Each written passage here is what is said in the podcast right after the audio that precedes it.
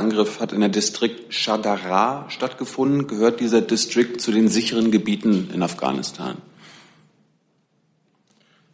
Ähm, wenn Sie diese Einordnung vornehmen, müssen Sie wissen, worauf Sie sich dabei ziehen. Also wo sollen die als sicher oder unsicher bezeichnet worden sein? Die Bundesregierung spricht davon, dass es sichere Gebiete in Afghanistan gibt, weil da ja Menschen abgeschoben werden. Also wenn Sie, Sie, wollen uns ja nie sagen, wo die sicheren Gebiete genau sind. Darum müssen wir nachfragen. Und jetzt ist ja ein, ein Gebiet hier angegriffen worden. Gehört das zu den sicheren Gebieten? Ähm, dazu kann ich, also wenn Sie erstmal Bezug nehmen auf den Asyllagebericht, wissen Sie, dass ähm, der eingestuft ist und wir der, zu den Inhalten dieses Berichts keine Stellung nehmen. Einen guten Montagmittag wünsche ich. Herzlich willkommen in der Bundespressekonferenz zur Regierungspressekonferenz. Ich begrüße Steffen Seibert als den Regierungssprecher sowie die Sprecherinnen und Sprecher der Ministerien. Liebe Hörer, hier sind Thilo und Tyler. Jung und Naiv gibt es ja nur durch eure Unterstützung. Hier gibt es keine Werbung, höchstens für uns selbst. Aber wie ihr uns unterstützen könnt oder sogar Produzenten werdet, erfahrt ihr in der Podcast-Beschreibung. Zum Beispiel per PayPal oder Überweisung. Und jetzt geht's weiter. Herr Seibert, bitte. Ja, meine Damen und Herren, guten Tag. Ich möchte Ihnen zuerst äh, etwas zu der grauenhaften Gewalttat in Texas im Namen der Bundeskanzlerin und der Bundesregierung sagen. Wieder einmal steht Amerika und stehen die Freunde Amerikas vor einer Gewalttat, die uns fassungslos macht, die alle, die alle Vorstellungen sprengt. Der Amoklauf eines schwer Bewaffneten in Sutherland Springs in Texas, ähm, sein Massaker in einer Baptistenkirche, das ist so eine Gewalttat. Die Bundeskanzlerin und die gesamte Bundesregierung trauern mit den Menschen von Sutherland Springs um die 26 Männer, Frauen und Kinder, die umgebracht wurden, als sie sich zum Gottesdienst versammelt hatten. Wir hoffen mit den Angehörigen und mit den Familien, dass sie in diesen dunklen Stunden Kraft und Trost finden. Gibt es Fragen dazu? Andere Fragen zu anderen Themen? Herr Heller würde gerne die Bundesregierung als Ganzes, aber auch das Finanzministerium fragen, was sie denn für Folgerungen ziehen aus diesen jüngsten Veröffentlichungen äh, unter dem Stichwort Paradise Papers. Wir haben vor anderthalb Jahren schon mal einen ähnlichen Vorgang erlebt. Ähm, ist das, was man jetzt sieht, Ausweis dessen, dass es da auf diesem Gebiet Bekämpfung von Steuerschlupflöchern, Steuerhinterziehung, ähm, dass es da einfach keine Fortschritte gibt auf internationaler Ebene, so dass man quasi gewahr sein muss, immer wieder solche Meldungen zu lesen? Der Kollege des Finanzministeriums wird das sicher gleich mehr im Detail noch ausführen. Ich will Ihnen aber widersprechen, dass es da keine Fortschritte gibt. Ich glaube, die kann man durchaus benennen und gleichzeitig, wie der äh, geschiedene äh, Bundesfinanzminister Wolfgang Schäuble ausgedrückt hat, ist es eine Hydra. Das heißt, äh, sie schlagen Köpfe ab und es, es wachsen neue Köpfe nach. Und deswegen ist das sicherlich eine Arbeit, die auch eine gesetzgeberische Arbeit, eine Arbeit in der internationalen Zusammenarbeit, die nie ganz fertig sein wird. Grundsätzlich möchte ich für die Bundesregierung sagen, dass diese Veröffentlichung und die dahinterstehende Arbeit der Medien zu begrüßen ist, ähm, weil sie Strukturen, Akteure, Nutznießer steuerlicher Parallelwelten bekannt macht. Die Enthüllungen unterstützen damit das, was uns wichtig ist, nämlich den Transparenzprozess auf der europäischen wie auf der internationalen Ebene. Und sie erzeugen auf diejenigen Länder Druck, die sich bisher diesem Prozess verschließen. Die Bundesregierung setzt sich seit Jahren auf europäischer und auf internationaler Ebene für mehr Steuergerechtigkeit ein. Ich nenne mal prominent das BEPS-Projekt. Wir haben hier oft darüber gesprochen, Base Erosion and Profit Shifting. Ähm, ein Projekt gegen Gewinnkürzung, gegen Gewinnverlagerung, ein Projekt, das äh, ein zentraler Bestandteil der G20-Beratungen äh, beim diesjährigen Gipfel in Hamburg war. Ähm, wesentliche Bausteine aller Projekte und Prozesse gegen Steuerflucht sind natürlich Transparenz und internationale Standards auch bei der Zusammenarbeit der internationalen Steuerbehörden. Transparenz ist der Untergang jeder Steueroase, weil Gelder eben nicht mehr versteckt werden können vor den Steuerbehörden. Und wichtig ist dabei auch die Personen zu kennen, die tatsächlich hinter Briefkastenfirmen stecken. Die Bundesregierung, das kann der Kollege sicher gleich besser ausführen, hat ähm, verschiedene Gesetze geändert, hat verschärft. Wir haben seit September dieses Jahres, das ist besonders wichtig, einen automatischen internationalen Informationsaustausch über Finanzkonten, an dem über 100 Länder beteiligt sind. All das sind Schritte und die erwähne ich deswegen, weil es eben nicht wahr ist, dass es keine Fortschritte gibt.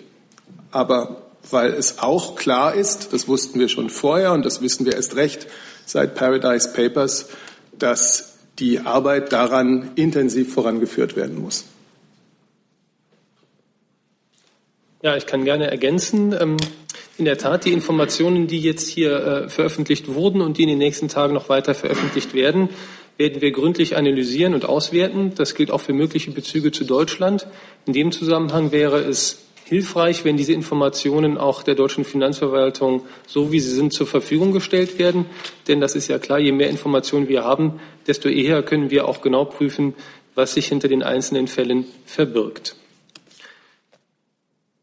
Aus unserer Sicht zeigen die Veröffentlichungen in der Tat, wie wichtig es ist, gegen internationale Steuerflucht und Steuerhinterziehung vorzugehen. Herr Seibert hat Ihnen ja bereits ähm, dazu schon Ausführungen gemacht. Wir haben in den letzten Monaten und Jahren dazu auch konkrete ähm, Beschlüsse getroffen, sowohl national als auch auf internationaler Ebene.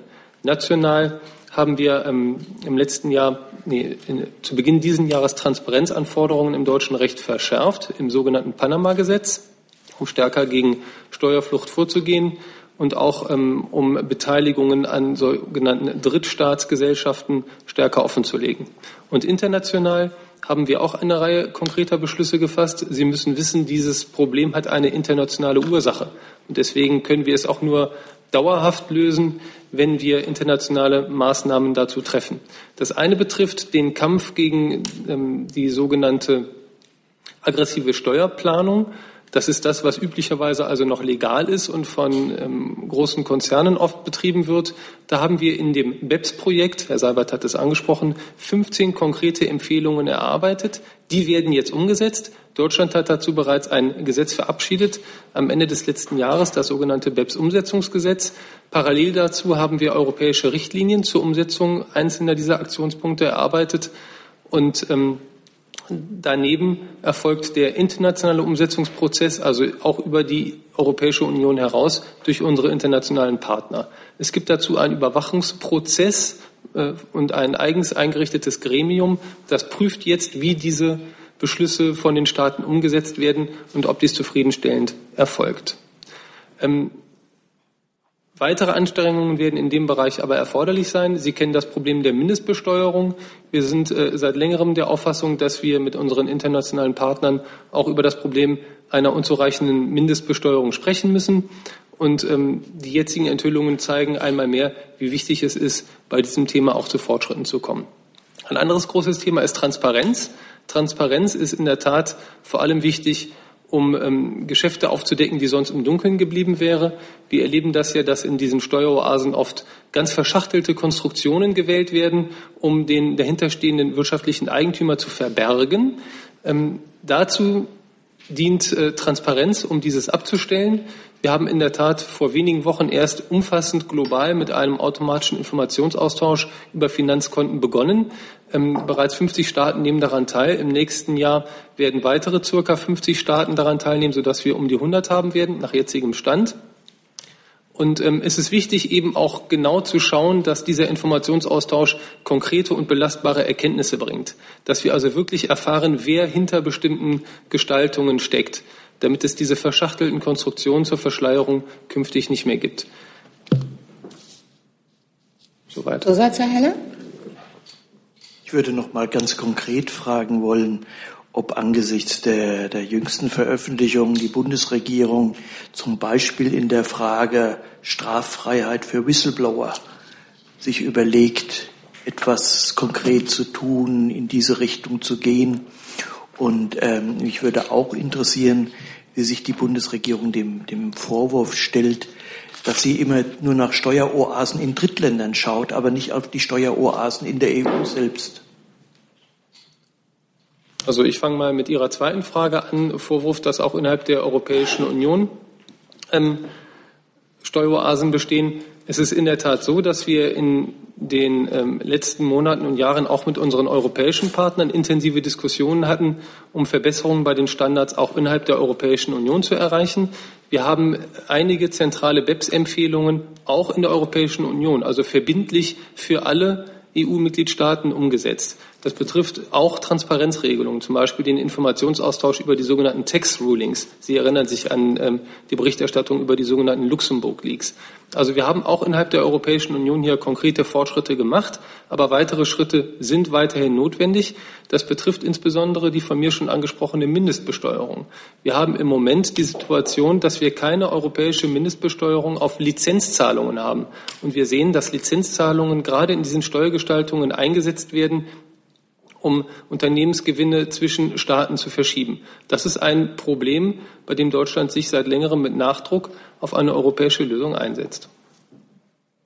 Zu dem Whistleblower, ich weiß nicht, ob das federführend bei uns. Da kann das Justizministerium ergänzen. Genau, da, vielen Dank für diese Frage zu diesen ähm, zu dieser Fragestellung kann ich ergänzen. Und zwar, was den Whistleblower-Schutz insgesamt betrifft, muss man ja verschiedene Bereiche, Rechtsbereiche ähm, differenzieren, ähm, weil verschiedene Bereiche hier betroffen sind. Es gibt einerseits den Hinweisgeberschutz im Arbeitsverhältnis. Das wäre vielleicht eher eine Frage für das Arbeitsministerium.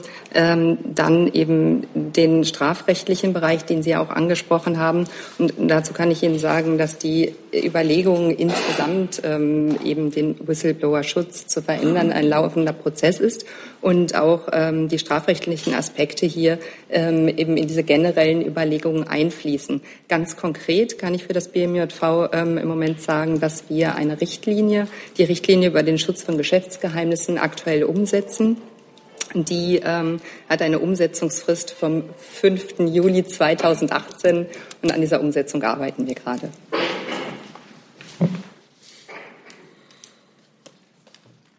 Herr Sabat, noch ein Nein, ich habe den An der Stelle nicht. Dann machen wir weiter bei Frau Marschall. Ja, ich wollte noch mal an die Frage des Kollegen Heller anknüpfen, Steueroasen in der EU. Also wir hatten ja ähm, diesen Zehn-Punkte-Plan, den man nach den Panama Papers äh, umgesetzt hat, aber da ging es eben dann um die auch Strafverschärfungen von Vergehen in Drittstaaten und auch Transparenzregelungen in Drittstaaten. Ähm, warum bezieht man das dann jetzt nicht auf Dinge, die in der EU passieren. Warum kann man jetzt nicht diese schärferen Regeln auch für Sachen machen, die in, auf Malta passieren oder in Luxemburg oder sonst was?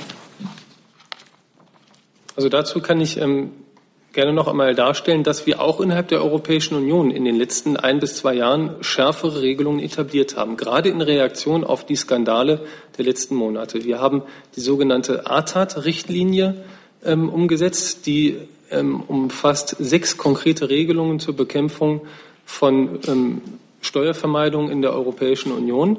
Das betrifft zum einen dass wir jetzt überall in der Europäischen Union eine sogenannte Zinsschranke einführen, wie wir sie in Deutschland schon haben. Es betrifft erstmalig die verbindliche Einführung einer sogenannten Hinzurechnungsbesteuerung. Das ist also auch Schutz vor Niedrigbesteuerung in Drittstaaten. Und das betrifft konkrete Maßnahmen gegen sogenannte hybride Gestaltungen. Hybride Gestaltungen ist, wenn verschiedene Rechtsordnungen ein Finanzinstrument zum Beispiel unterschiedlich einordnen. Und es hat sich gezeigt, dass gerade diese Instrumente auch in der Europäischen Union für Steuerarbitrage eingesetzt werden konnten. Außerdem gibt es eine verbindliche allgemeine Antimissbrauchsregelung. Es gibt eine verbindliche Entstrickungsbesteuerung. Das heißt, wenn Sie Wirtschaftsgüter von einem Land in das andere verlagern, dann ähm, werden die sogenannten stillen Reserven, also der Wert, der sich zwischenzeitlich gebildet hat, aufgedeckt und versteuert, wenn diese ähm, Wirtschaftsgüter ins Ausland verlagert werden. Und wir haben mehr Transparenz geschafft in der Europäischen Union. Es gibt diesen Informationsaustausch über die Tax Rulings, über die ich vorhin schon gesprochen habe. Und es gibt auch einen verbindlichen Informationsaustausch in der Europäischen Union über die sogenannten Country-by-Country-Reports, also diese Länderberichte, die den Konzern mit seinen Kennzahlen darstellen. Also das heißt, wir haben in der Europäischen Union in den letzten ein, zwei Jahren konkrete Schritte äh, unternommen, um diese Probleme anzugehen. Aber es bleibt dabei, das habe ich vorhin auch gesagt, dass noch weitere Schritte notwendig sind, ähm, insbesondere bei der Besteuerung von Lizenzen. Dann nochmal nachfragen, also diese Sache mit den Trusts, also dass man eben offen, also diese, diese Regelung, dass man in Drittstaaten offenlegen muss, wer steckt hinter einem, einer Stiftung und so weiter. Warum kann man das nicht in der EU machen? Wir haben in der Europäischen Union ähm, mit der vierten Geldwäscherichtlinie bereits ein sogenanntes öffentliches, also ein Transparenzregister geschaffen. Ähm, diese Regelungen werden jetzt umgesetzt von den Mitgliedstaaten und diese Register erlauben es in einem gestuften Verfahren, ähm, diese Informationen einzusehen. Und äh, derzeit laufen Verhandlungen auf europäischer Ebene zur Änderung oder Ausweitung dieser Regelungen. Also es gibt auch in der Europäischen Union bereits ein solches Transparenzregister, das den wirtschaftlich Berechtigten zeigen soll. Herr Scholper? Ja, Herr Seibert, in diesem Dossier ist wohl eine ziemlich dicke russische Spur zu sehen. Äh, offensichtlich haben bestimmte Personen und Strukturen, die unter dem Sanktionsregime ähm, sind, äh, diese ähm, äh, Steueroasen dazu genutzt, äh, aus, diesem, aus diesen Sanktionen äh, quasi auszubrechen. Äh, welche Folgen hätte denn das für das Sanktionsmechanismus? Beziehungsweise überlegt sich die Bundesregierung ähm, irgendwelche Änderungen bei der Durchsetzung der Sanktionen äh, zu modifizieren oder zu unternehmen? Herr Jolkwa, es ist jetzt noch mal noch keine 24 Stunden her, dass diese Informationen an die Öffentlichkeit gegeben wurden. Ich kann dem Kollegen nur beipflichten. Die Bundesregierung wird das jetzt in aller Gründlichkeit prüfen, auch die Aspekte, die Sie ansprechen. Und äh, alle Konsequenzen, die daraus zu ziehen sind, sind nach der Prüfung zu ziehen. Herr Jung? Herr Fehling, Frau Marschall hat gerade schon den Zehn-Punkte-Plan angesprochen, nach den Luxemburg-Leaks und den Panama, Panama, Papers. Da hat Herr Schäuble damals noch äh, eine schwarze Liste von Steueroasen angekündigt. Stehen da mittlerweile Staaten drauf? Hm. Also nach deutschem Recht. Also es gibt ähm, zwei Listen, die ähm, bereits veröffentlicht worden sind oder die zurzeit in Planung sind. Das eine ist eine Listung von Staaten, die gegen die internationalen Transparenzkriterien verstoßen haben. Die wurde von der OECD vorgelegt für den G20-Gipfel in Hamburg. Und wir haben gesehen, dass der Druck der durch diese Liste entstanden ist, dazu geführt hat, dass in den Wochen und Monaten vor dem Hamburg-Gipfel sehr viele Jurisdiktionen sich schnell noch ähm, verbessert haben, um diese Kriterien zu erfüllen. Am Ende war nur noch ein Land auf dieser Liste, Trinidad und Tobago. Daneben gibt es eine europäische Liste, ähm, eine sogenannte schwarze Liste, wenn Sie so wollen. Die wird bis Ende des Jahres erstellt. Die wird auch noch weitere Kriterien erfassen. Da geht es also nicht nur um Transparenz, sondern da geht es auch um Fragen von fairem Steuerwettbewerb. Und ähm, auch die Mindestbesteuerung ist dabei eine Frage, die mit erwähnt wird. Das ist der Listenprozess auf internationaler Ebene. Jetzt haben Sie nach einer nationalen Liste, ist das richtig? Ja. Also wir haben bereits jetzt nach dem Steuerhinterziehungsbekämpfungsgesetz, das ist schon ein paar Jahre alt, die Möglichkeit, bestimmte Sanktionen zu ähm, erheben gegen bestimmte Steuerpflichtige, die, ähm, die sich dem Vorwurf fehlender Transparenz aussetzen müssen.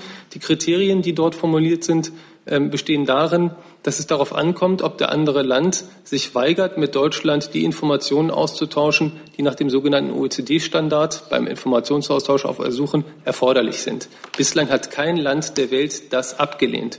Deswegen ist die Liste leer. Wir haben also wir haben Sanktionen in dem Gesetz stehen, aber die Kriterien, die zur Anwendung dieser ähm, Sanktionen führen, sind bisher nicht erfüllt. Zusatz, Herr Jung? Das heißt, durch die Ankündigung der schwarzen Liste auf nationaler Ebene hat sich kein Land getraut, nicht mit Deutschland zu kooperieren. Verstehe ich das richtig? Weil ich meine, warum würde man sonst eine schwarze Liste ankündigen, wenn da niemand draufsteht nach zwei Jahren?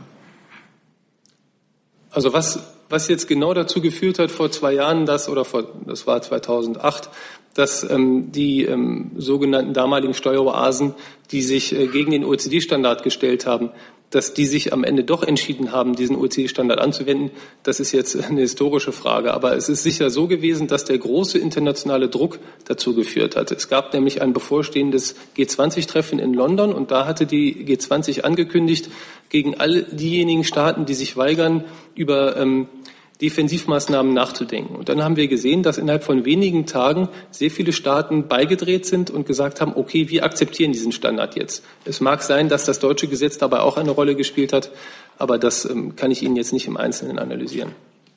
Herr Mayer, Fünfinger. auch eine Frage ans BMF. Habe ich Sie richtig verstanden, dass Sie an die beteiligten Medien appellieren, ähm, Ihnen diese Dateien, die da geleakt worden sind, zur Verfügung zu stellen? Das wäre die erste Frage. Und die zweite, wäre es äh, ähnlich wie bei den Panama Papers äh, für die Bundesregierung eine Option? Ich weiß nicht, ob das sonst Herr Dimroth beantworten kann. Ähm, die sind ja dann später vom BKA erworben worden, wenn ich mich richtig erinnere, auch in diesem Fall zu einer solchen Option zu greifen. Ähm, zu Ihrer ersten Frage, in der Tat, das haben Sie ähm, richtig verstanden. Wir würden es begrüßen, wenn diese äh, Informationen der Finanzverwaltung zur Verfügung gestellt werden. Ähm, denn wie gesagt, je konkreter wir diese Informationen haben, desto genauer können wir prüfen, was da dran ist und ob steuerlich relevante Sachverhalte für uns weiter aufzuklären sind oder nicht. Über weitere äh, mögliche Konsequenzen will ich jetzt hier noch nicht spekulieren. Ja, ich kann dem äh, vielleicht nur hinzufügen, dass wir es jedenfalls aus polizeilicher Sicht auch begrüßen würden, dass äh, entsprechende Daten den ähm, Strafverfolgungsbehörden zur Verfügung gestellt werden. Ähm, ich bin ähm, heute jedenfalls nicht in der Lage, Ihnen eine abschließende Bewertung darüber anzubieten, ob möglicherweise ähm, eigene Recherchebemühungen bis hin zu möglichen Ankäufen hier ein sinnvoller Weg wären, insbesondere aber auch schon deswegen nicht, weil wenn ich es richtig verstanden habe, ja jedenfalls teilweise diese Dokumente von den äh, Journalisten, die derzeit damit arbeiten, sowieso veröffentlicht werden sollen. Insofern würde sich die Frage dann ähm, eines sozusagen Parallelweges, äh, dessen habhaft zu werden, ohnehin erledigen. Ähm, also da kann ich Ihnen leider noch keine abschließende Antwort bieten. Es ist richtig, dass das bei den Panama Papers anders war. Äh, das BKA hat die erworben, gemeinsam auch mit äh, Finanzverwaltungen und auch schon eine Reihe durchaus erfolgreicher Ermittlungsergebnisse zutage befördert. Zusatz, lässt sich das konkretisieren? Inwiefern erfolgreich? Ja, also da würden Sie am besten äh, bei der Pressestelle des BKA nachfragen. Die sind da sehr auskunftsfreudig, äh, was die einzelnen Schritte anbetrifft. Ich kann das gerne auch nochmal mitnehmen. Es gibt eine, äh, Ermittlungsverfahren, die äh, laufen auf Grundlage dieser Informationen. Es gibt auch, äh, wenn ich das richtig weiß, äh, durchaus schon ähm, entsprechende Ermittlungserfolge. Aber das müsste man im Einzelnen beim BKA nachfragen, kann ich gerne aber auch nochmal mitnehmen. Herr Steiner. Äh, ja, kein Fachmann für diese Themen, deswegen äh, vielleicht etwas banale Fragen, Herr Fehling. Ähm, die erste Frage an Sie äh, ist, ähm, wie reagieren Sie denn jetzt konkret eigentlich auf die Veröffentlichung? Haben Sie jetzt sowas eingerichtet wie eine Taskforce, die sich jetzt mit diesen Veröffentlichungen speziell beschäftigt und gegebenenfalls ja daraus Schlüsse zieht? Und die zweite Frage, die sich daran anschließt, ist ein bisschen für mich jetzt die Frage, ähm, immer wieder tauchen die Isle of Man und die Kanalinseln in diesem Kontext auf. Ähm, da ist ja auffallend, das sind ja eigentlich keine EU-Territorien in dem Sinne, sondern da gibt es einen Spezialstatus. Sind jetzt die Brexit-Verhandlungen an der Stelle auch eine Chance, vielleicht einen Teil des Problems, sagen wir mal, mitzuerschlagen? ähm, also zu Ihrer ersten Frage, wie wir jetzt konkret damit umgehen, ist, dass die zuständigen Kollegen, wir haben also bei uns im Haus Kollegen, die sich mit Fragen der internationalen Steuerpolitik und insbesondere von Steuergestaltungen und auch Steuerhinterziehung konkret beschäftigen. Die ähm, werten jetzt diese Informationen aus. Wir haben auch äh, weitere Kollegen bei uns im Bundeszentralamt für Steuern, die so etwas machen. Und es gibt auch Bund-Länder-Gruppen, die sich mit internationalen Steuergestaltungen beschäftigen. Also wir haben sozusagen Kollegen, die das konkret prüfen. Ähm, die Frage, ähm, welcher, welche Auswirkungen der Brexit darauf haben wird, das kann ich Ihnen hier nicht beantworten. Also die Brexit-Verhandlungen laufen ja noch. Ob es einen Deal geben wird und wenn ja, wieder laufen wird, ähm, das werden wir sehen. Aber ich denke, was klar ist, der Druck wird eher größer als geringer. Und ich glaube, wir alle haben ein Interesse daran, ich denke, ich spreche für die ganze Bundesregierung, dass wir diesen Druck nutzen, um eben jetzt weitere konkrete Fortschritte zu machen. Das betrifft Fragen wie die Mindestbesteuerung, dass eben solche Steueroasen von vornherein gar nicht mehr entstehen und eben auch die Frage, dass wir wirklich ähm, die notwendige Transparenz ähm, erreichen, damit wir hinter die Schachtel schauen können und erkennen können, welche Vermögenswerte welcher Person zuzuordnen sind. Herr Jessen. Schließt äh, direkt daran an. Äh, begrüßt die Bundesregierung, dass durch die Tätigkeit von Whistleblowers ähm, das, was dann Paradise Papers jetzt an Substanz veröffentlicht wurde, offenbar ja eine neue Dynamik schafft äh, im Hinblick auf kritische Diskussionen von Steueroasen und entspricht das dem Ansinnen von Transparenz, das Sie, Herr Dr. Fehling, ja vorhin positiv referiert haben. Also im Grunde positive äh, Haltung zu dem, was die Whistleblowers da mit ans Tageslicht befördert haben. Ja, also Herr Seibert hat dazu ja schon äh, für die Bundesregierung als solche gesprochen. Ich kann in der Tat noch mal sagen, dass ähm, diese Berichterstattung in der Tat den öffentlichen Druck erhöht, Das ist in unserem Sinne, denn äh, wir argumentieren natürlich auf fachlicher Ebene und auf politischer Ebene mit unseren Kollegen und unsere Argumente haben stärkeres Gewicht, wenn die öffentliche Wahrnehmung für dieses Thema auch steigt. Ich glaube, das ist ein ganz großer Erfolg auch der letzten Jahre, dass das Thema Steuerhinterziehung und Steuerflucht äh, stärker ins öffentliche Bewusstsein gedrungen ist. Die Bundesregierung ist seit Jahren der Meinung, dass hier Missstände bestanden haben. Wir haben in den letzten Jahren eben konkrete Fortschritte erreichen können. Die werden jetzt umgesetzt werden müssen. Aber ähm, die öffentliche Wahrnehmung ist natürlich ein wichtiger Baustein, damit wir diese Ziele erreichen können. Herr Jung nochmal. Herr Fehling, mich würde interessieren, gibt es eigentlich von Ihrer Seite, also, also vom BMF, äh, eine Definition von Steueroasen? Wenn ja, können Sie uns die vortragen? Ähm, es gibt für die Bundesregierung ähm, nicht diesen einen Begriff. Es gibt ähm, in dem Gesetz, das ich vorhin genannt habe, bestimmte Kriterien, die erfüllt sein müssen. Da geht es eben darum, ob ein Staat äh, es ablehnt, mit der Bundesregierung diesen Informationsaustausch auf Ersuchen durchzuführen.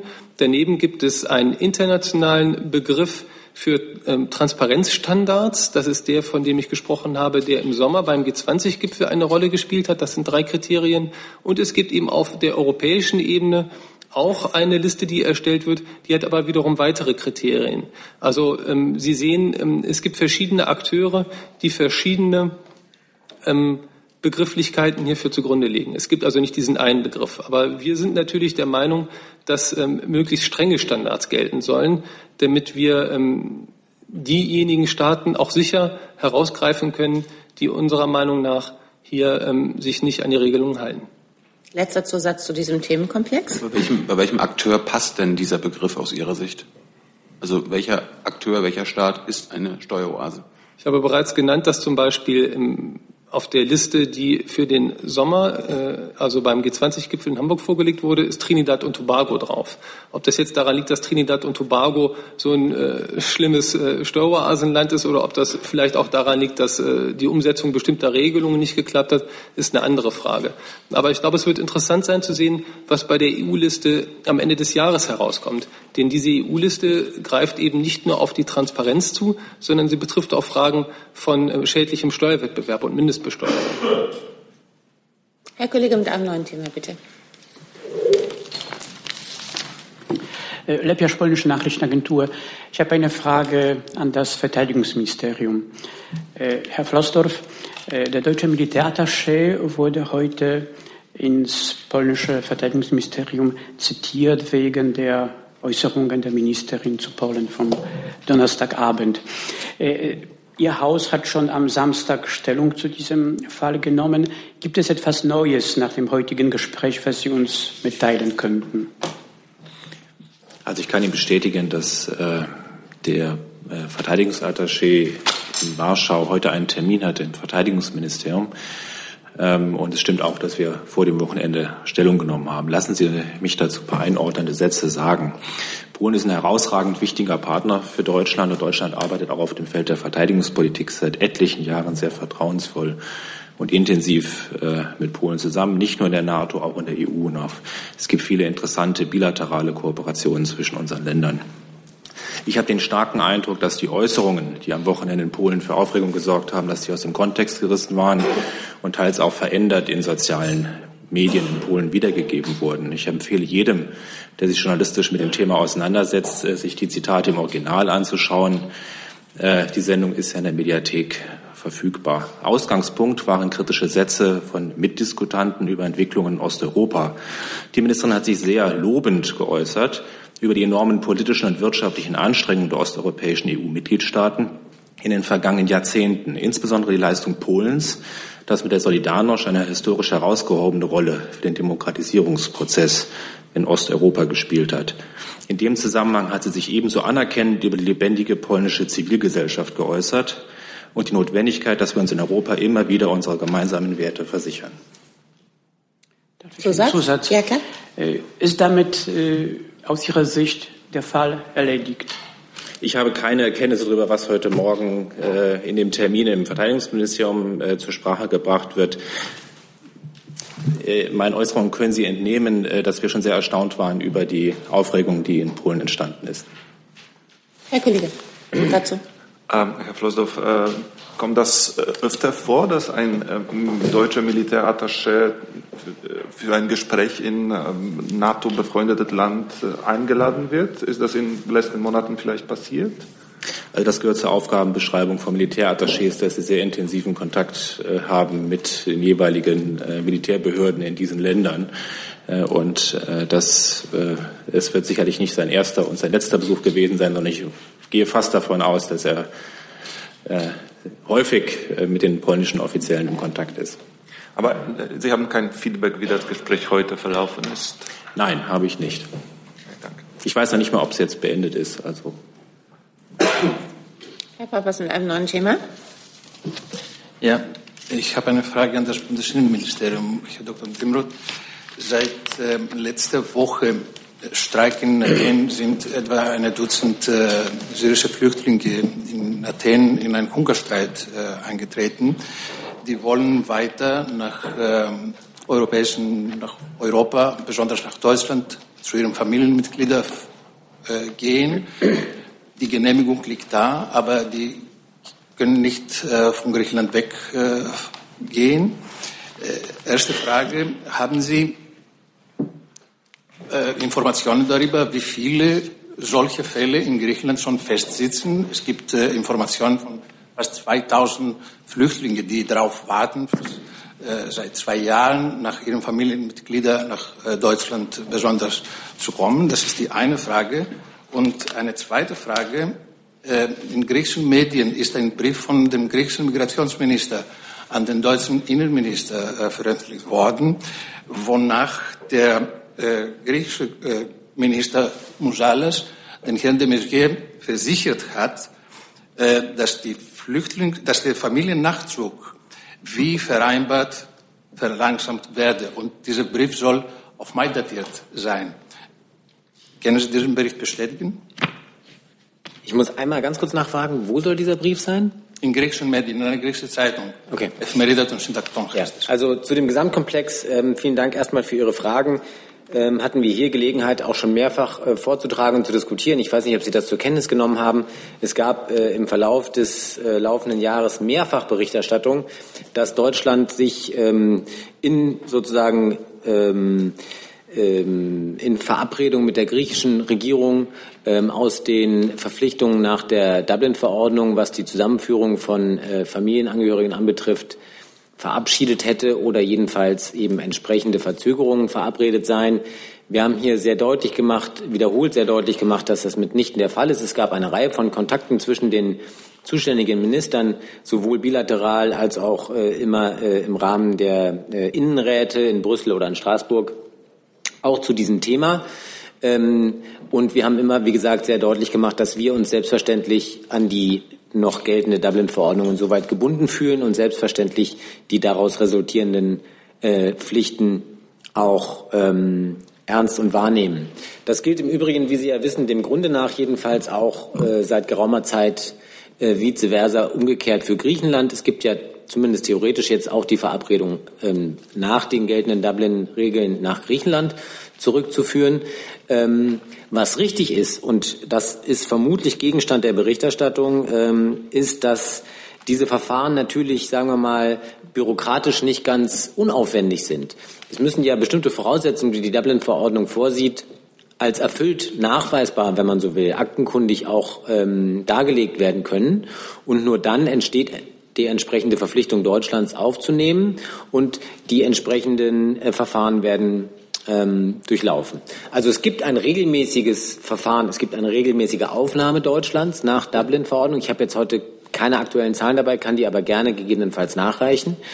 Ähm, es ist aber äh, tatsächlich ein kontinuierlicher Prozess. Es gibt kontinuierlich Aufnahmen von Familienangehörigen aus Griechenland auffällig nach Deutschland nach der Dublin-Verordnung.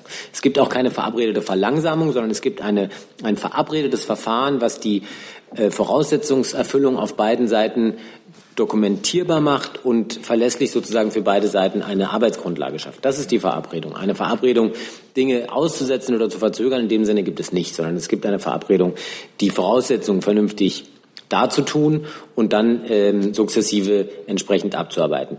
Was die Zahl der möglichen Anspruchsberechtigten in Griechenland anbetrifft, da habe ich keine belastbare Zahl für Sie. Das müssten Sie die griechischen Behörden ähm, fragen, ob es dort eine Einschätzung gibt, was das Potenzial in Griechenland anbetrifft, der Gruppe, die möglicherweise nach der Dublin-Verordnung einen Familiennachzugsanspruch äh, nach Deutschland sozusagen geltend machen könnte. Zusatz? Ja, äh, heißt es, dass äh, diese Verlangsamung oder äh, ja, das, das Problem, was jetzt entstanden ist, dass die Leute damit eine Genehmigung in der Hand äh, stehen und in einen Hungerstreit äh, eingetreten sind, dass die nicht weiterfahren können, weil diese Prozedur nach Dublin-Verordnung so zeitaufwendig ist? Hab ich, das ich kann Ihnen zu den Einzelfällen hier konkret nicht sagen. Ich kann Ihnen nur sagen, dass wir uns selbstverständlich an unsere Verpflichtung gebunden ähm, fühlen und diese ähm, diese Verpflichtung auch mit, mit Leben füllen, indem sukzessive, indem kontinuierlich entsprechende Familiennachzugs ähm, ähm, ähm, stattfinden und Menschen, die eben einen solchen Anspruch haben, nach der Dublin-Verordnung auch nach Deutschland kommen. Ähm, zu den konkreten Einzelfällen, wie da jetzt der jeweilige Status ist, das kann ich Ihnen von hier aus nicht beantworten, weil ich die nicht kenne. Ich kann Ihnen nur sagen, dass unsere grundsätzliche Haltung dazu unverändert ist und wir, wie gesagt, sehr wohl bereit sind, unsere fortbestehende Verantwortung in diesem Kontext wahrzunehmen und das eben auch tun. Eine letzte Zusatzfrage, Herr Papas? Ja. Ähm, wie äh, haben Sie Zahlen? Wie ist dieser Familiennachzug aus Griechenland besonders in den letzten Monaten, sag ich mal, in den letzten äh, sechs Monaten äh, gelaufen ist? Also also ich bin sicher, dass wir dazu Zahlen haben. Ich habe sie jetzt nur nicht dabei. Das heißt, die müsste ich im Nachgang nachreichen. Herr Jung, bitte dazu. Herr Demroth, vor über zwei Wochen gab es eine Studie zum Familiennachzug vom IAB. Da hatten Sie auf eine Frage von Herrn Jessen geantwortet, dass Sie da noch keine abschließende Meinung sich gebildet hätten. Haben Sie dies mittlerweile? Also bezüglich der. Äh ja, es ist aus vielerlei Gründen immer schade, wenn Sie länger nicht da sind, Herr Jung. Einer der vielen Gründe, äh, die das so bedauerlich macht, ist, dass Sie dann Fragen stellen, die hier schon von Kollegen von Ihnen gestellt wurden. Wir hatten am äh, vergangenen Freitag Gelegenheit, über dieses Thema etwas länger zu sprechen. Und dort hatte ich nochmal, und da verweise ich äh, wie so oft gerne an das, auf das Protokoll, eine Reihe von Punkten äh, deutlich gemacht, die aus unserer Sicht nach wie vor methodisch mindestens ähm, sozusagen ungeklärt sind, was die Qualität dieser Studie anbetrifft. Dann Herr Kollege bitte mit einem neuen Thema. Eine Frage an das Verkehrsministerium vor dem Hintergrund der neuen äh, Studie des ICCT zum äh, Thema Verbrauchsangaben von äh, Pkw und der Diskrepanz zwischen äh, Laborverbrauch und Realverbrauch. Ähm, der Minister hatte Ende Juni angekündigt, dass noch ein zweiter Teil von Nachmessungen des Kraftfahrtbundesamtes zu den äh, CO2-Verbrauch äh, bzw. CO2-Ausstößen bzw. Verbrauchsangaben äh, kommt. Da hatten sich ja im Zuge des Dieselskandals äh, Diskrepanzen aufgetan. Wann kommt dieser zweite Teil? Und die zweite Frage ist, äh, er hatte damals auch angekündigt, dass eine gemeinsame Einrichtung mit den Autoherstellern eingerichtet werden soll. Ähm, wie weit ist da der Prozess gediehen? Also zu Ihrer ersten Nachfrage vermute ich, dass Sie sich damit auf eine kleine Anfrage beziehen, wo es noch eine Rückfrage gab. Dazu müsste ich Ihnen äh, sagen, dass die Anfrage noch in Bearbeitung ist und dass mein Kollege sich voraussichtlich heute bei Ihnen melden wird. Mhm. Ähm, bezüglich des zweiten Teils kann ich Ihnen nur sagen, dass sich diese Institution immer noch äh, im Aufbau befindet. Ich könnte da einmal schauen oder mich bemühen, etwas nachzureichen. Ja. Dann Herr Mayer, fünf Finger mit einem neuen Thema. Ich hätte eine Frage ans Bundesjustizministerium. Ähm, am Donnerstag ist, wenn ich es richtig äh, weiß, die Justizministerkonferenz. Und wenn ich es richtig weiß, ist ja der Bund auch immer als Gast da vertreten. Ähm, es gab jetzt am Wochenende eine Berichterstattung, dass die Justizminister Handlungsbedarf sehen, was die äh, Entschädigungshöhe für äh, zu Unrecht Inhaftierte angeht, äh, dass man da ähm, handeln will. Wie bewertet das das Bundesjustizministerium? Und die zweite Frage, ähm, auf der Justizministerkonferenz soll auch eine Studie vorgestellt oder diskutiert werden, die die Kriminologische Zentralstelle erstellt hat. Das ist ja auch eine äh, Einrichtung äh, von Bund und Ländern, die erhebliche Defizite festgestellt hat bei der Betreuung und Rehabilitation und Entschädigung dieses Personenkreises. Wie bewertet das Bundesjustizministerium die? Ähm, gut, vielen Dank erstmal für die Fragen. Ich kann zu Ihrem ersten Teil der Frage kann ich sagen, ähm, geht es ja um die pauschale Entschädigung für immaterielle Schäden ähm, bei Freiheitsentziehung nach dem Gesetz über die Entschädigung für Strafverfolgungsmaßnahmen, kurz äh, Streck. Ähm, da ist der Vorschlag eben, die äh, Entschädigung pro angefangenen Tag der Freiheitsentziehung von 25 auf 35 Euro anzuheben. Ähm, das BMJV ist grundsätzlich aufgeschlossen gegenüber diesem Vorschlag, ähm, möchte jedoch den Beratungen am Donnerstag hier nicht vorgreifen. Zu Ihrer zweiten Frage, da muss ich noch mal kurz nachfragen. Die ähm, Studie, ähm, die Sie angesprochen haben, ähm, betrifft das die Strafverfahren, die ähm, in den die Terrorstrafverfahren, die an die Länder verwiesen werden, oder von welcher Studie sprechen Sie? Nee, nee, darum geht es nicht. Gut, dann könnten Sie mir noch kurz erläutern, um welche Studie konkret es hier geht? Da geht es um die Studie der Kriminologischen Zentralstelle, die ähm, untersucht hat, alle Fälle, die verfügbar sind seit der Wiedervereinigung äh, von Personen, die nachweislich dann zum Beispiel im Wiederaufnahmeverfahren zu Unrecht inhaftiert worden sind. Ja, ähm, gut, jetzt kann ich es einsortieren. Es geht, also geht um das gleiche Thema. Da, ähm, auch, da kann ich Ihnen keine Bewertung dieser Studie jetzt präsentieren und würde Sie auch gerne ähm, vertrösten, weil die Beratungen der Jumiko und äh, die Berichte zu dieser Studie ähm, auch erst dann eben am Donnerstag laufen werden. Herr Jung, bitte mit einem neuen Thema. Ja, ich wollte zu Afghanistan kommen. Ähm, Herr Seibert, vielleicht von Ihnen eine Bewertung, vielleicht auch von Herrn Flossdorf. Ähm, die Amerikaner haben nach Berichten afghanischer Funktionäre in der Nacht zum Freitag äh, drei Dörfer angegriffen und dort sollen mindestens oder bis zu 60 Menschen, also Zivilisten, gestorben sein. Äh, haben Sie dort eigene Informationen, also weitere Informationen, die uns jetzt bekannt sind? Und wie bewerten Sie äh, Angriffe, wo Dutzende Zivilisten sterben, Herr Seibert? Wenn ich mal den Anfang machen darf, äh, wie Sie wissen, sicherlich wissen, Herr Jung, ist es äh, nicht Aufgabe der Mission Resolute Support, äh, scharfe Einsätze zu fliegen. Insofern ist das kein, äh, reden wir hier, wenn es so stattgefunden hat, nicht über einen Vorfall, der im Rahmen der Mission Resolute Support stattgefunden hat. Deutschland verfügt da keine eigenen Erkenntnisse, aber es haben sich ja schon amerikanische offizielle Stellen gemeldet, die zugesichert haben, äh, dass äh, so ein Vorfall, wie er dann stattgefunden hat, intensiv untersucht wird äh, und man der Sache nachgehen wird, dann sicherlich dann auch zu gegebener Zeit, wenn man valide Informationen dazu hat, die Öffentlichkeit darüber unterrichten wird.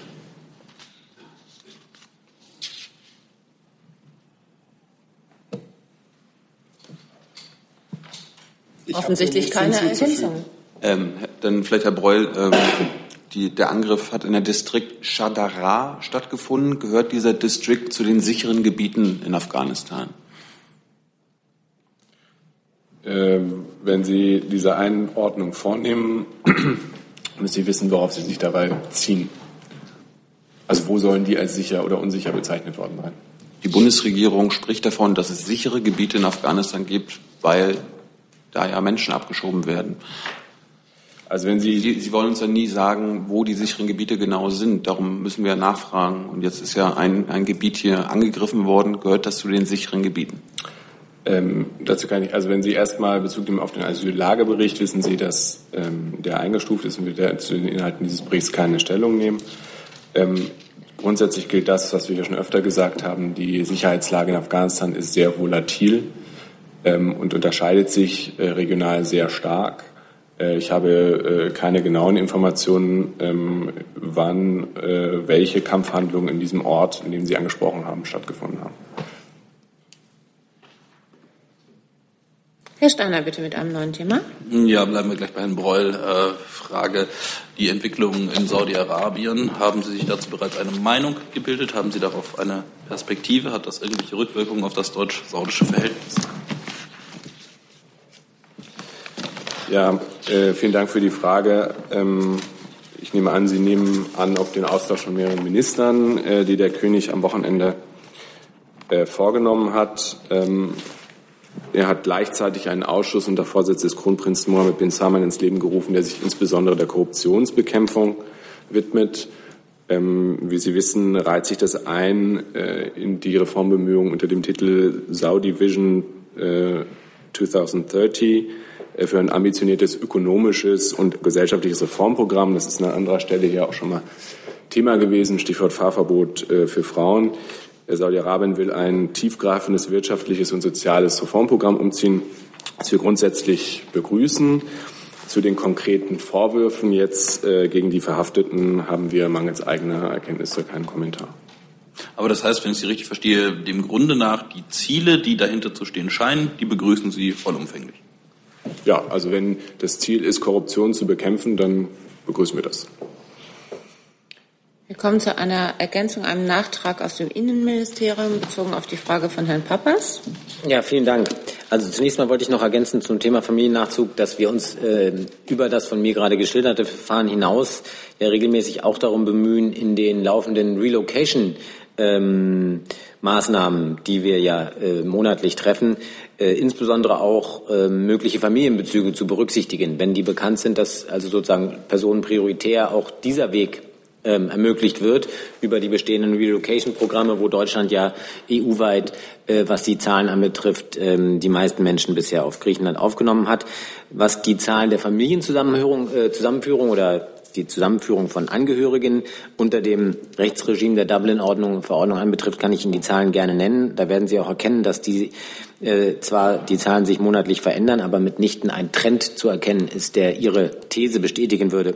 Das waren im Januar 169 Personen, im Februar 333, im März 494, im April 183, im Mai 82, im Juni 162, im Juli 119, im August 117 und im September 262.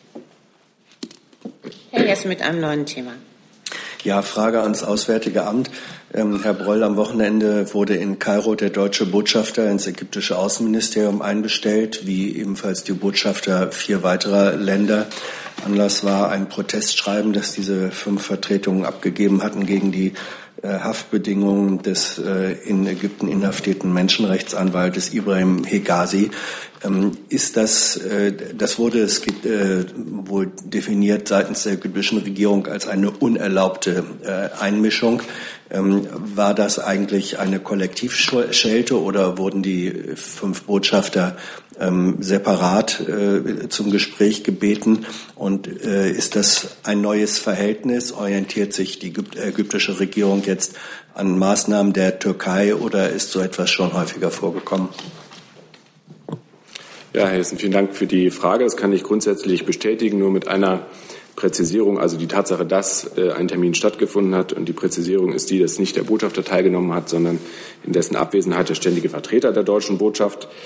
Äh, vorausgegangen ähm, ist eine gemeinsame Erklärung von Kanada, Italien, Niederlanden, Großbritannien und uns zu ähm, dem Menschenrechtsanwalt Hegazi. Im Vorfeld der gemeinsamen Erklärung hatte die Botschaft sich über fünf Wochen lang bemüht, einen gemeinsamen Termin für eine Demarche im ägyptischen Außenministerium zu bekommen. Ähm, ist da jedoch stets auf Ablehnung gestoßen. Äh, also vor diesem Hintergrund äh, äh, war das ja aus unserer Sicht durchaus zu begrüßen, dass es jetzt endlich die Gelegenheit zu einem Gespräch zu diesem Sachverhalt gab. Ja, und die weiteren äh, Fragen äh, zum Status der, es waren es Einzelgespräche oder war es ein Kollektivgespräch? Und ähm, ist das, ist diese Form der Zurückweisung der, ich glaube, die fünf Unterzeichner hatten ja die Haftbedingungen von Herrn Hegazi äh, kritisiert, wurde darüber substanziell gesprochen. Und ist das ein neuer, ähm, eine neue Verschärfung im Verhältnis, im diplomatischen Verhältnis? Ja, Entschuldigung. Ähm, das war ein gemeinsamer Termin der Außenminister. Also ähm, es war kein Einzeltermin des äh, stellvertretenden Botschafters. Wir haben zu dem Schicksal des Menschenrechtsanwalts ja äh, nicht nur in dieser ähm, Stellungnahme, der gemeinsamen Stellung genommen, sondern auch schon äh, direkt nach seiner Verhaftung. Das geschah durch die Menschenrechtsbeauftragte Frau Kofler. Äh, so gesehen äh, ist das Thema für die Ägypter jetzt nicht äh, neu gewesen. Ähm, sie wussten, dass wir das beobachten und äh, mit großer Sorge betrachten. Ähm, ich kann jetzt äh, von einer Verschärfung des bilateralen Verhältnisses äh, möchte ich jetzt nicht sprechen. Äh, ich habe ehrlich gesagt jetzt keine Statistik dabei, wann ein deutscher Botschafter das letzte Mal einbestellt wurde. Das müsste ich gegebenenfalls Ihnen nochmal nachreichen. Herr Jung dazu? Hey Leute, Jung und Naiv gibt es ja nur durch eure Unterstützung. Ihr könnt uns per PayPal unterstützen oder per Banküberweisung, wie ihr wollt. Ab 20 Euro werdet ihr Produzenten im Abspann einer jeden Folge und einer jeden Regierungspressekonferenz. Danke vorab. Herr Sabet, als Sie vor ich glaube, ein oder zwei Monaten die Migrationspartnerschaft zwischen Ägypten und Deutschland hier verkündet hatten, haben Sie uns auch gesagt, dass Sie weiterhin die Menschenrechtslage dort kritisieren werden und das auch den Ägyptern äh, mitgeteilt hätten, also dass sie weiterhin darauf ähm, Acht geben. Nun äh, schätzen die Ägypter das doch nicht. Also ist der Deal jetzt in Gefahr? Dazu könnte man jetzt so viel sagen, angefangen mit dem Wort Deal. Es gibt eine deutsch-ägyptische Zusammenarbeit im Migrationsbereich, in der Tat, die ist vereinbart worden. Wir haben uns in der Außenpolitik und ganz besonders natürlich auch in der Migrationspolitik immer ganz realen Herausforderungen zu stellen. Und das heißt, dass wir äh, im Rahmen der Migrationspolitik nicht ausschließlich mit Staaten äh, zusammenarbeiten und verhandeln können, die vollumfänglich unseren Vorstellungen, unseren Werten entsprechen. Deswegen gibt es eine Zusammenarbeit. Wir haben ein gemeinsames deutsch-ägyptisches Ziel, und das heißt, Menschenleben zu schützen, illegale Migration, Menschenschmuggel zu bekämpfen. Die Vereinbarung sieht ganz konkrete Maßnahmen zur Verbesserung der Lebenssituation vieler Menschen vor, und zwar sowohl von äh, Flüchtlingen, die sich in Ägypten aufhalten, wie auch äh, von jungen Ägyptern, für die wir Beiträge leisten, damit äh, Ausbildungs- und Arbeitsplätze geschaffen werden können. Also Ziel der Vereinbarung ist es, Menschenleben zu schützen. Deswegen ist sie im hohen Grade sinnvoll, im beiderseitigen Interesse. Und ähm, ich muss einfach sagen, es ist keinerlei Gewinn für die Menschenrechte, wenn man eine solche Vereinbarung nicht schließt. Alle unsere Partner Ägypten wie auch andere Partner in der internationalen, äh, auf der internationalen Bühne wissen, dass Deutschland eine Außenpolitik, die auf Werten fußt und auf Rechts- und äh, demokratiestaatlichen Überzeugungen äh, fußt. Und das wissen Sie und Sie wissen, dass wir damit darauf auch nicht verzichten. Und dennoch ist eine solche Zusammenarbeit hochgradig sinnvoll. Damit sage ich danke für diesen Montagmittag. Weiterhin einen guten Start in die Woche wünsche ich.